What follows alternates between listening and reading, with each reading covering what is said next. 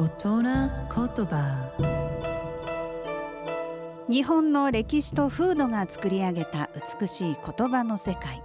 その一言に豊かな情緒を感じその一言で自然や人の世を表現。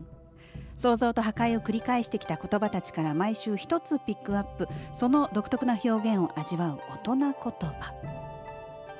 今週の大人言葉は爽やか。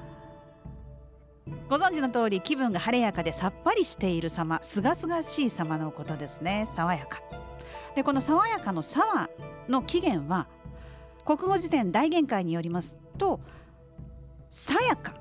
あのはっきりしている様とか高く澄んだ音の様を言うあのさやかのさやと起源が同じなんだそうです。そしてさやかのさは冷めるのさと関係があるようでこう秋から冬にかけての冷ややかで澄んだ大気のイメージが元になっているんだそうです。ちょうど今ですね。で爽やかのやかはいかにもそのような感じであるという意味合いをつける設備語です。爽やかな朝どんな風に過ごしてますか？美しい日本語を味わう大人言葉でした。